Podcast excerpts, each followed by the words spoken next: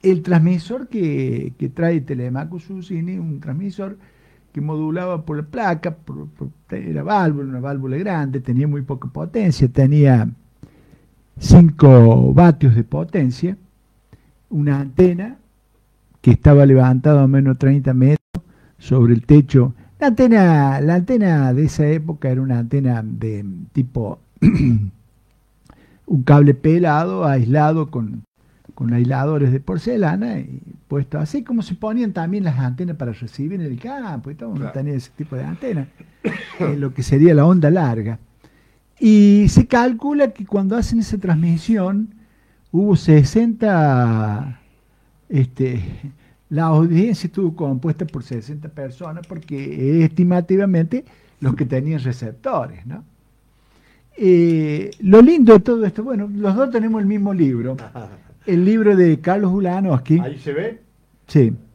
Días de radio, ¿eh? Un hermoso libro que a quien que le apasione la, la radio, la radiofonía, tiene que tenerlo. Tiene que tenerlo. El mío es de eh, tenía el disco acá. Sí, el mío también viene con disco, pero es una segunda edición. El tuyo es de la primera edición. Primera edición. Carlos Ulanowski, Marta Merquín, Juan José Pano y Gabriela Tigman todos periodistas, escribieron este libro que es fabuloso.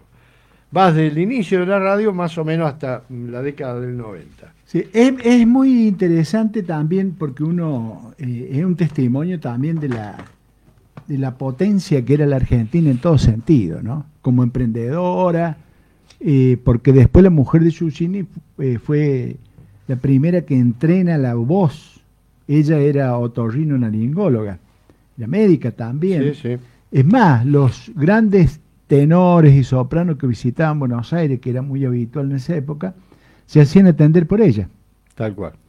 Y después también diseñaron ellos cómo tenían que ser una tanda publicitaria y todo. Bueno, ahí después fue vertiginoso el crecimiento de la radio, ¿no? Pero vos sabés que eh, yo lo que lo que siempre me ha quedado, un poquito por un poquito crítico uno con cuando uno habla de, esta, de, los, de los medios de comunicación, ¿por qué la primera transmisión de radio es una ópera? Parsifal. Es una pregunta, ¿no? Porque, bueno, porque después se difundieron más, este, eh, bueno, le dio, lo que más realza después la radio fueron los, los radioteatros. Radioteatro. Y después, por supuesto, la presencia de las grandes orquestas, ¿no? Todas las radios tenían eh, sus grandes salones donde se presentaban las grandes orquestas. Claro. Vos vas ahí al, ¿cómo se llama? Al, bar este que está sobre la Avenida de Mayo, ¿cómo se llama? Tortoni. Tortoni, la parte de atrás te muestran de cómo venían por la parte de atrás de Radio El Mundo, de los otros radios, y ahí se juntaban los tipos de las grandes orquestas, cantores, te contrataba una, una radio en esa época. Bueno, Gardel se quedó muchos años eh, allá en, viviendo ahí en Nueva Jersey, en Nueva York, porque lo había contratado la, la radio esta que... La broadcasting... La, ¿Cómo, se llama? ¿Victoria era? No, no, no, no, no, una, una, una, radio que después tuvo hasta un nombre, creo, una marca, una marca de disco. Que ahí, bueno, está la, la anécdota con Francinatra y todo. Lo, lo importante es el sentido que tiene en cuanto a por qué ese grupo, de los locos de la azotea, la primera transmisión que hacen es una transmisión de una ópera. Y siempre me interesó eso. Porque la radio, eso medio coincide con el concepto que por ahí uno tiene de la radio. Porque la radio tiene que brindar algo. Y ellos decían que la radio tenía que brindar cultura. Quizás se le había ido un poco la mano, ¿no? No eres cualquier... Claro. Pero, pero cultura de todo tipo. Es decir, la radio penetra en una casa, no pide permiso, es parte de la familia, de todos, en ese momento... con más razón, con más razón, todos. que entró, ya se empezó a venir los créditos, se compró un radio, las radios eran muy accesibles, entonces la radio tenía que brindar un entretenimiento sano, tenía que brindar una información veraz, no tenía que ser chabacana ni vulgar, ¿entendés? Entonces ese sentido que le imprime, que le imprimen los argentinos a la radio, fue tenido en cuenta en muchos lugares. Nadie se animaba a decir cualquier cosa por la radio. Había que tener mucho cuidado. Esto de que Telemaco y con los otros eh, eh, transmiten una ópera miércoles, es para pensarlo. Entonces, guarda muchachos, por ahí han puesto mucho, mucho radio, entran mucho, pero no es tampoco para... Porque puede haber, por ejemplo, un entretenimiento, como era un entretenimiento que tuvimos, qué sé yo, hasta 30 años atrás, 40 años atrás, el radioteatro fue fabuloso. Yo me acuerdo en el campo, cuando era muy chiquito, tenías que tener la radio bien cargadita la batería y todo, porque había que esperar. Había que esperar el Glostora Tango Club, donde tocaban las grandes orquestas, estaba toda la familia ahí. Que los Pérez García. Mi padre se sentaba en la radio. Y yo Tarzán. Me, yo me sentaba en el suelo ahí o en un banquito que tenía claro, Claro, uno era chiquito, estaba, estaba esperando, siguiendo todo eso. Pero la radio dio muchas cosas, dio muchísimas cosas importantes. Y seguiría dando si en mi concepto, ahí te hice un, escrito en, lo que vos pasaste esta mañana, que es muy bueno lo que Mario ha traído para, para que vean ustedes. no, no sé dónde lo saque, pero para pero es muy bueno, para compartirlo con los oyentes. Y yo le puse ahí a Mario contestando, comentando, haciendo el comentario de, de Facebook, diciéndole de que para mí la radio ha sido es y será el mejor medio. Claro, claro, claro. El mejor medio. Esto no le quita mérito a los otros. ¿eh? No, para nada. a Internet, a todos los medios que hoy te sirven para escuchar, esto mismo Facebook, YouTube, lo, que usted quiera. Pero la radio es mágica, es mágica. Claro el entusiasmo y la cantidad de iniciativas que dio la radio. lo que se puede enseñar, como bien decimos. Instrucción pública, cultura, salud. Pero de todo se escuchaba en la radio. Y debería seguir escuchándose. Eh, pero bueno, Después vienen las cuestiones, este, otro tipo de cosas que fueron haciendo de figurar. No, pero también por eso eh, yo creo que hay que tener. Política también, por supuesto. Información. la radio es el informativo por excelente. En la Segunda Guerra Mundial, Radio El Mundo cada media hora tenía un informativo. Un panorama. Sí, señor. exclusivamente sobre la Segunda Guerra Mundial. Cómo marchaba, en dónde estaba el frente de batalla, qué, qué había pasado, qué barco se había hundido. Todo. Claro.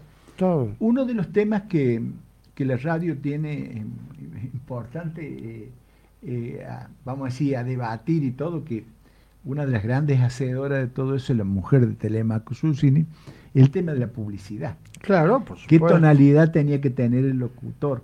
Cómo iba a trabajar, porque tenía que darle un, tono totalmente diferente a lo que se estaba haciendo. no podía ser.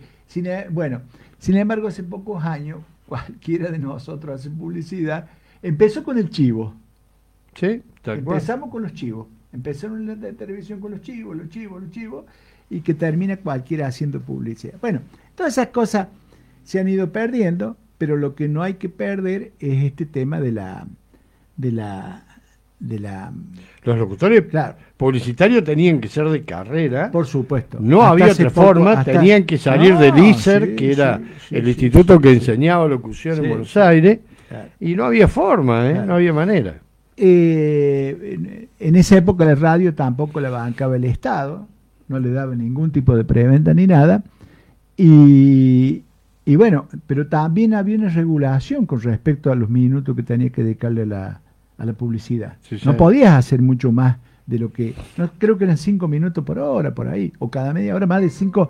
Tantas de más de cinco minutos no, se podían. No, no, no. Claro, sí, Claro. Eh, por eso también, bueno, ahí viene una gran calificación de los, de los grandes locutores vendedores. Claro. Eh, que se pusieron así, le, le, decía, y la mujer decían, estos son los locutores vendedores.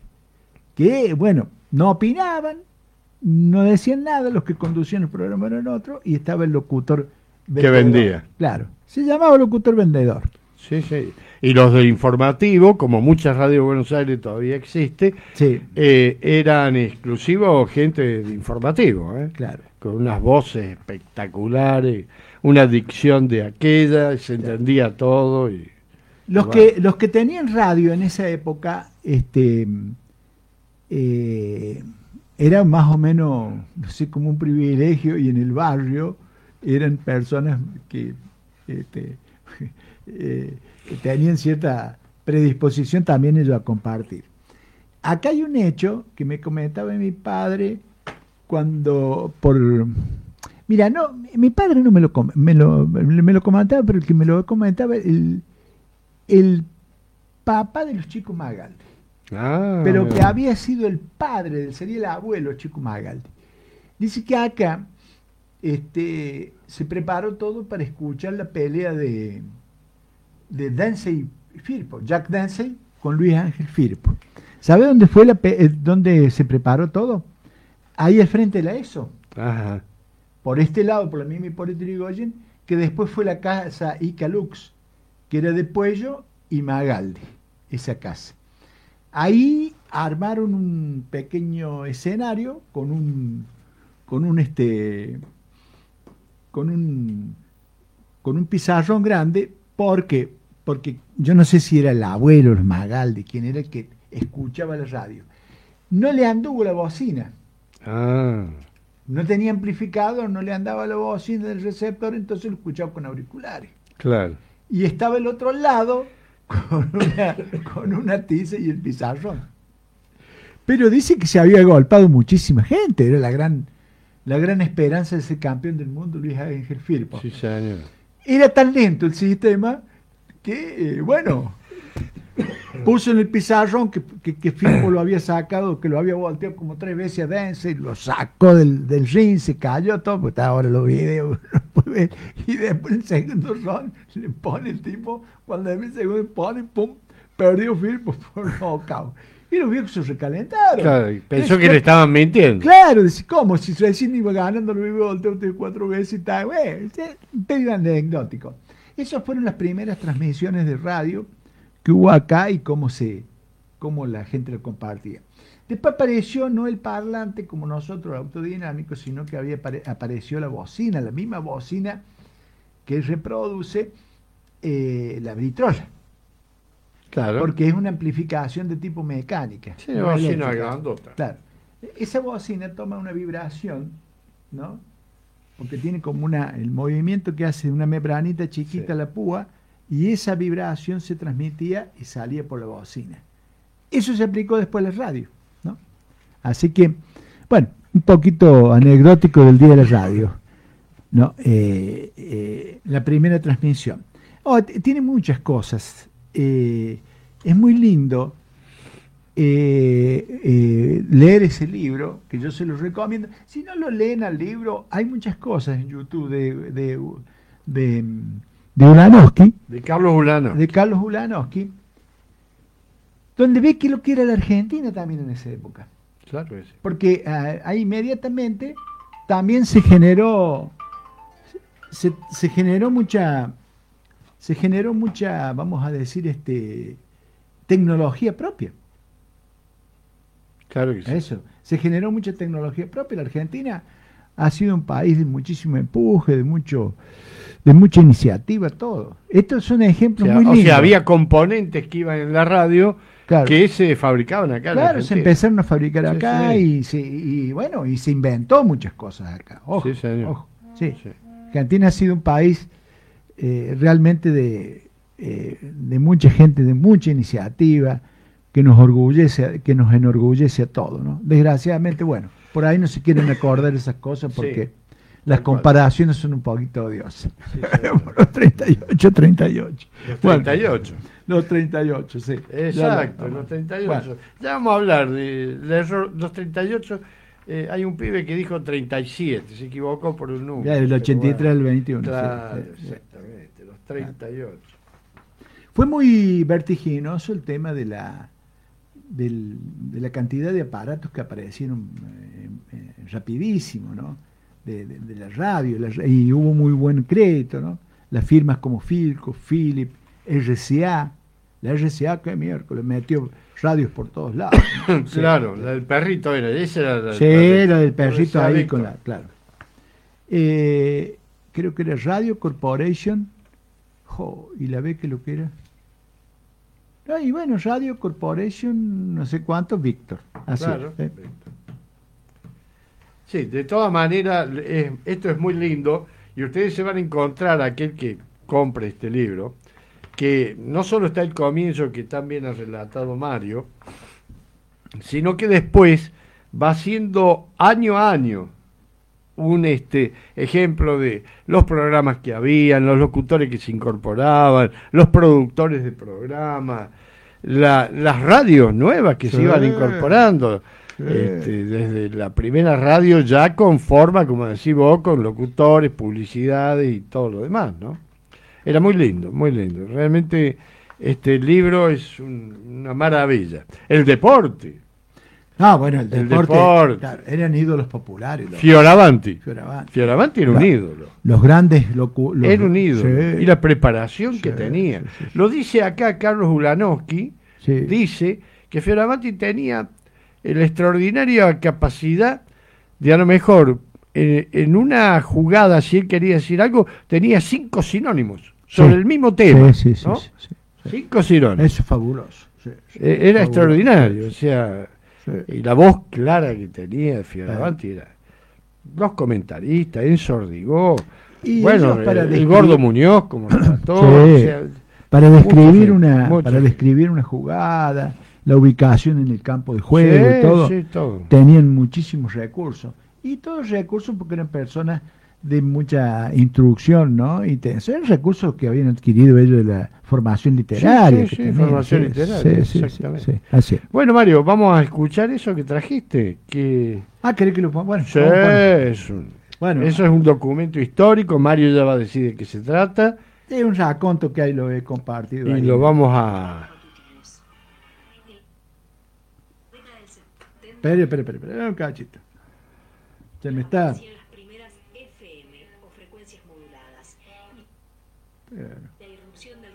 Tenemos un problemita normal cuando los radios en vivo.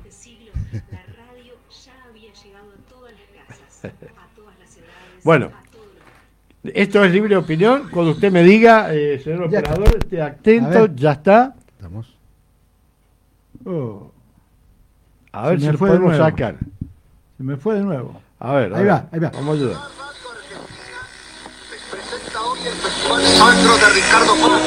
Eran exactamente las 9.06 de la noche, un viernes 27 de agosto, cuando Enrique Telemaco Susini y sus amigos, César Guerrico, Luis Romero Carranza y Miguel Mujica transmitían desde la terraza del Teatro Coliseo con un extraño equipo de radio. Menos de 100 pares de orejas escucharon aquella noche la ópera Parsifal, pero dicen que fueron las primeras de miles y millones a lo largo y ancho de todo el mundo en escuchar una transmisión radial. Aquellos locos de la azotea, como se los llamó después, no eran más que unos radioaficionados amantes de la música clásica. Susini había traído de Francia unos transmisores que encontró y escondió debajo de su sobretodo. Así empezó la aventura que continuó con la construcción de una antena de 40 metros de alto, un micrófono, una bocina y un equipo transmisor de 5 vatios de potencia. Cuatro años después, en octubre de 1924, Argentina le ganaba a Uruguay 2 a 1 con el primer gol olímpico de la historia. Mientras tanto, dos radioaficionados estaban en una tarima sobre los vestuarios, transmitiendo por primera vez un partido de la Selección Nacional de Fútbol. Para los años 40 llegaba la época de oro de nuestra radiofonía. El radioteatro se imponía como género dramático y humorístico. Surgían hitos culturales, como Nini Marshall y sus personajes Cándida y Catita. La radio sería también el escenario central de la campaña electoral de 1946, que llevaría al triunfo a Juan Domingo Perón. Rapidísimo de Héctor Larrea en 1967 cambiaría todas las mañanas argentinas con el formato de programas matutinos. En la década del 70 aparecían las primeras FM o frecuencias moduladas y la irrupción del rock y el pop encontraba su espacio. Para fines de siglo, la radio ya había llegado a todas las casas, a todas las edades, a todos los gustos. Ya era parte fundamental de nuestra cultura y contracultura. Dijeron que no iba a sobrevivir a la llegada de la televisión, pero también dijeron el silencio es salud. Argentino. Y vaticinaron su fin cuando Internet cambió la comunicación para siempre. Pero la radio no hizo más que fortalecerse para ser ese lugar de expresión único que seguimos escuchando. ¿Se habrán imaginado Susini, Guerrico, Romero Carranza y Mujica aquel viernes a la noche de 1920 que estaban iniciando todo esto?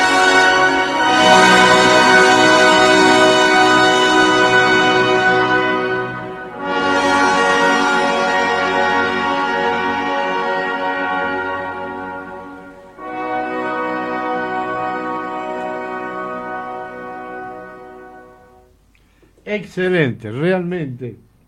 ¿Te gustó, Daniel? Sí, la verdad que sí, la verdad que, a ver si salgo bien, ahí estamos. Sí, no, la verdad que está bueno, ¿no? Porque es un raconto de lo que es la radio, ¿no? De cómo, cómo se inició, eh, como todo inicio, ¿no? Quizás nunca uno este, prevé o imagina eh, lo tan lejos que puede llegar, ¿no? Y la creación, más allá de, lo cultural, lo informativo, lo político, ¿no? Las miles de fuentes laborales que generó a lo largo de todo el planeta Tierra, ¿no? Y bien lo decía al final de, de esto que compartíamos cómo la radio este, comenzó esta, este miedo ¿no? de que la televisión este, siempre iba a superar a la radio, pero por ejemplo, sin ir más lejos, eh, un programa de radio a la mañana no es superado por ningún programa de televisión. Esta es la realidad, ¿no? Tal cual. Por allí las actividades que te llevan no puedes estar atento a la televisión. Pero también esta superación que hizo la radio, que es ante las redes sociales, ¿no? Que así se, pensó también que llegaba el momento del fin de, de lo que es la radio y la radio se adaptó a las nuevas tecnologías la radio se transformó en radio televisión a través de las cámaras web y la radio continúa siendo uno de los medios de comunicación de mayor importancia en todo el mundo, ¿no? Con las nuevas tecnologías, adaptándose y siguiendo adelante y marcando el camino de lo que es la radio a todo lo largo del planeta. Tal cual. Y fíjate el ejemplo moderno de ahora, de esta última generación, eh, tenés un canal de televisión estadounidense como CNN, una cadena, de medios, pero también tiene la radio, ¿eh? Exacto. tiene la radio y no la dejan de, ni por broma. los multimedios y te está ¿eh? informando al instante. Vos suponete el atentado que hubo ayer en Kabul, eh, lo informó en, el acto. El atentado donde murió un, montón de, de personas, ¿no? Así que yo creo que eso es muy importante, Mario. Y es importante que los jóvenes este, conozcan este tipo de cosas. Esto hace realmente, como decías vos hace un rato, a la cultura, ¿no? La radio es eso, es cultura, fundamentalmente. Y tantas cosas se podrían hacer eh, a través de la radio, desde, como decía recién, desde intrusión pública, eh, programas culturales de todo tipo, musicales, eh, bueno, ahora, de auge y de moda, el, clima, eh, economía, política, salud, la salud se podría, y con, y con el sistema que tiene la radio, puede llegar hasta los pueblos más chicos si se establece eh, una buena, una buena este, cuestión satelital, ¿no es cierto? Claro. Se puede llegar a todo, a todo el mundo, a todos los pueblos del mundo. Es así. Hay mensajes, ahora sí, perdón. Hay mensajes. Martita que se comunicaba aquí al 430-008, felicita a Mario Guiri, a Roberto Audicio, bueno, y a todos los que estamos aquí en el programa. Es a donde va, va con su radio, dice. Es maravilloso el mensaje que están dando y la magia de la radio, que siempre va a ser la magia de la radio. Así que gracias a Martín. Gracias, Marta. Gracias, Martín. Para el amigo Dante Orozco, también del barrio 960 Viviendas, nos dice lo siguiente, no se olviden que hoy en día la televisión, en muchos canales de la República Argentina, se transmiten programas y hay conexiones desde programas televisivos que están hechos desde una radio. ¿Es cierto Sí, sí, sí, Es muy cierto. Sí. Agradecemos también al Y nosotros estamos también... Eh, en Facebook ya tengo mi, mi audiencia en Córdoba y en Merlo. Sí, bueno, tenemos esta audiencia siempre en Uruguay. Sí, en Carla Paz, Uruguay, en Paysandú. Que, nos ven ahí. Enviamos un saludo a todos. Bueno. fíjate cómo son las cosas. Ustedes están en vivo, yo figuro como una voz en off. Vendría a ser casi una televisión. ¿Vos en off? Exacto. Vos sos la, la, la verdadera radio. Claro, la verdadera radio. Bueno, y el ingeniero Mario Vidi, Mario, que siempre, el ingeniero Alberto Vidi, Mario, quise decir, que siempre nos saluda al comienzo del programa y nos decía buen programa. ¿eh? Eso pasa acá en mi teléfono. Claro. Bueno, Mario. yo tengo mis amigas que ya me mandan mensajitos, así que. Eh, te voy a dar un dato, las comparaciones, las comparaciones son un poquito odiosas. en el año 1958, sería 38 eh, años después del, de lo que se, se pone como consideración 1920, ¿no? por la cantidad de aparatos que se habían vendido, ¿no? Se hace una, eh, una, una, estadística más o menos. En 38 años se vendieron alrededor de 5 millones de aparatos. Es decir que la radio tardó 38 años, pongámosle, para llegar a 5, ponerle por no sé, por el doble, ponerle 10 millones de, personas, ¿no? Eh, cuando arranca Facebook, que arranca en el 2007, ¿sabe cuánto, cuánto tuvo en el primer año nomás? No, pero ¿Ah? es, tremendo. Eh, en marzo del 2017, Facebook tenía 1.800 millones de usuarios. Y hacía 10 años que estaba. Un año. Ah, un año. Un año, sí. En el, porque no dijiste en el 2007. 2017. Ah, 17. perdón, perdón, perdón, perdón. Nace en el 2016. A principios del 2016 pasa el 2017. En ese año, sí. 1.800 millones de seguidores. No, nace en el 2007. Por eso eso te y Claro, en, en, menos de, eh, al, al 2016 tenía, en marzo de 2016 ya tenía... Claro, eh, serían nueve años más o menos. casi 1.800 millones de usuarios. Sí. Bueno, eso, lo increíble de todo esto, ¿no? Nadie puede desconocer, por eso te decía yo, es una cuestión de gusto, pero más vale que nadie puede desconocer. Yo vine a tener Facebook ahora, por la radio. Yo no tenía Facebook. Claro. Ahora cuando empezamos el 9 de abril el programa, uno de mis hijos me hizo me, hizo una cuenta para Facebook. Me hizo la cuenta de Facebook y aquí estoy. Pero yo, si no fuera por eso, no a lo mejor la tendría lo mismo. Pero quiero decir que no me había adaptado demasiado. Y, y Mario siempre me lo decía. Dale, vas a ver después, vas a encontrar viejos amigos, familiares y sí, efectivamente, encontré un primo que hacía más de 50 años que no nos... Bueno, esto es lo bueno de las redes sociales cuando se bien utilizan, ¿no? Es así. Eh, esto hay, que, decirlo. La radio también, querido amigo. ¿eh? Hay que utilizarla bien. Exacto. Y muy bien. Y muy bien, exacto. Manda saludos y felicita bueno, a todo el equipo y especialmente a Mario Guidi eh, por, por la apuesta de hace 36 años de Radio Acuarela. Que nos decía que tiene radios en la casa, en el baño, en el taller, en todos lados. Él va con la portátil cuando se va a un lado y que se vaya el miércoles en la televisión, dice. Gaucho, antes de las 18 que lo llamé porque justamente tiene que haber una radio, una arreglo una radio, algo por eso, que lo, para, para contar algo, decir Gaucho Sosa. ¿eh?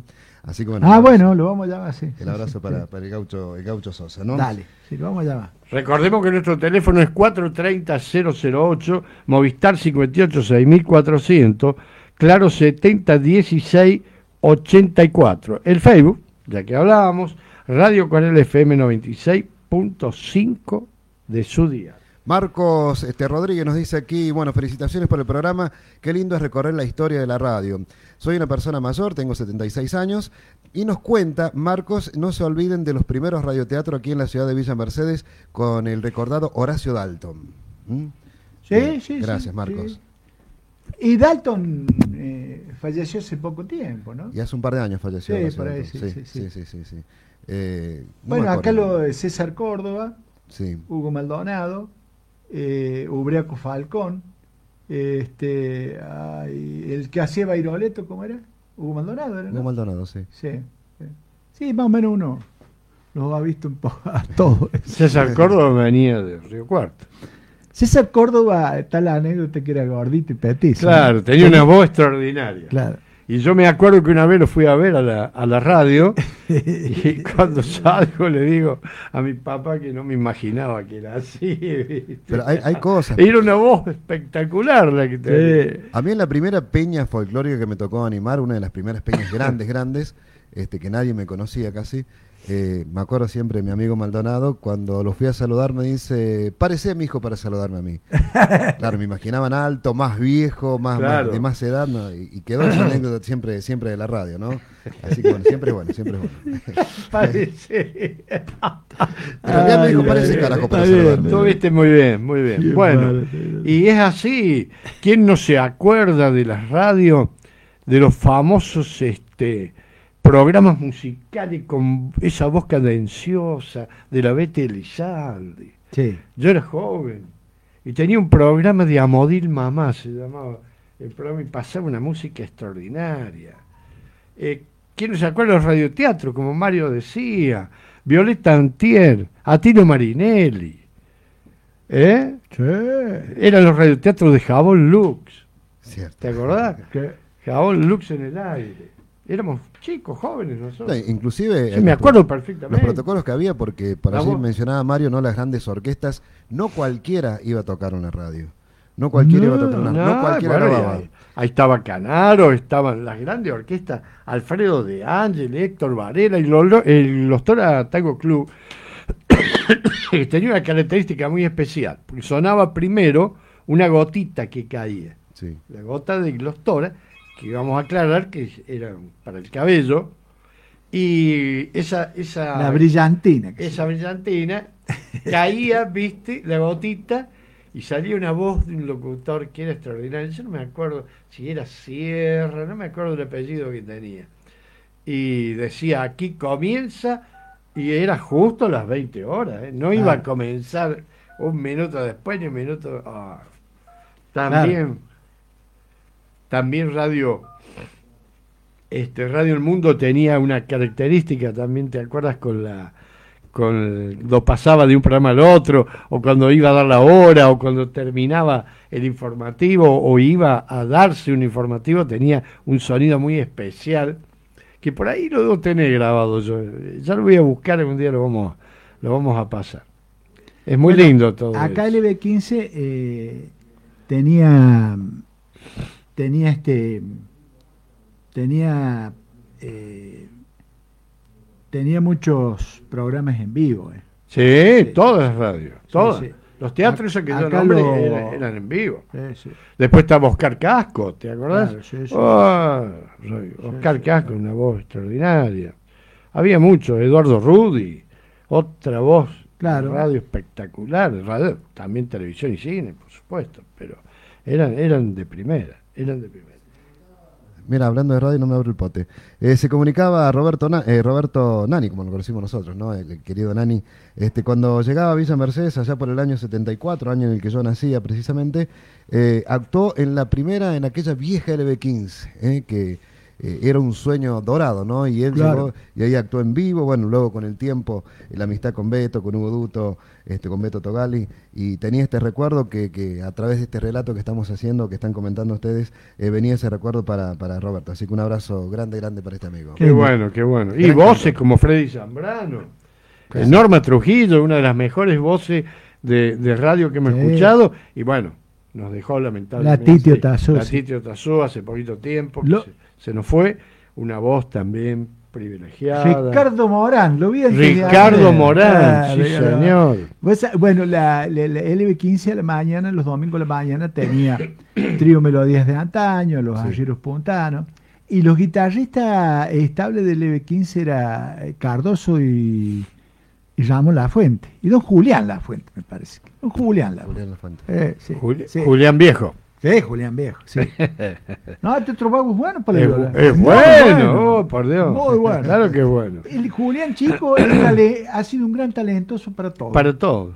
Buen jugador de fútbol, de tenis, de básquet, de todo. talentoso. Bueno, chicos, ¿qué, ¿qué, pasa? ¿Un paremos ahí Vamos a la música, vamos a la música. Dale. Vamos. Bueno, hoy la música tiene que ver con la muerte de Charlie Watt este baterista legendario de los Rolling Stones, ¿no? Allá por el año 63, estaba previsto que llegara al 2022 para celebrar los 60 años de Rolling Stone, estaba en la agenda de la Argentina, precisamente nada más y nada menos, lamentablemente falleció de cáncer eh, a su garganta, este cáncer que se había dado a conocer por un chequeo común allá por el año 2004, ¿no? Eh, donde fue superado, volvió a grabar, Este, y bueno, volvió a los recitales, volvió a recaer, lamentablemente falleció. Desde el año 63, Charlie Watt, que tocaba en varias bandas, cuando Kyle Richard y Mick Jagger lo convocan, hubo un desacuerdo porque no les gustaba el estilo, hasta que se moldaron y le dio el estilo con la batería a los Rolling Stones. Él, mientras tanto, vivía como diseñador, precisamente que era su profesión, diseñador gráfico, era, era la profesión. Así que un gran recuerdo eh, para una de las leyendas, considerado hasta el día de hoy uno de los mejores bateros del mundo. Compartimos algo este, que vamos a, cumplir con, con, la gente que está del otro lado escuchando y vamos a escuchar Simpatía por el Demonio, Simpatía por el Diablo de Rolling Y un clásico. Ya venimos.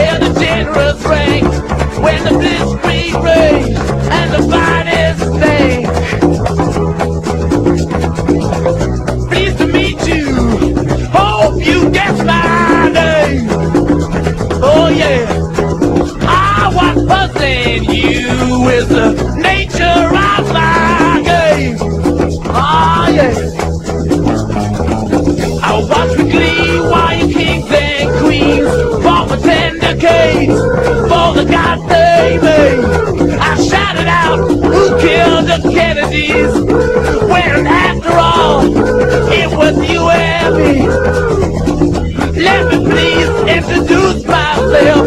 I'm a man of wealth and taste. I lay traps for troubadours who can kill before they reach Bombay. Pleased to meet you. Hope you get my. Oh yeah. But you? is the nature of my name. Ah, yeah. Get down in it.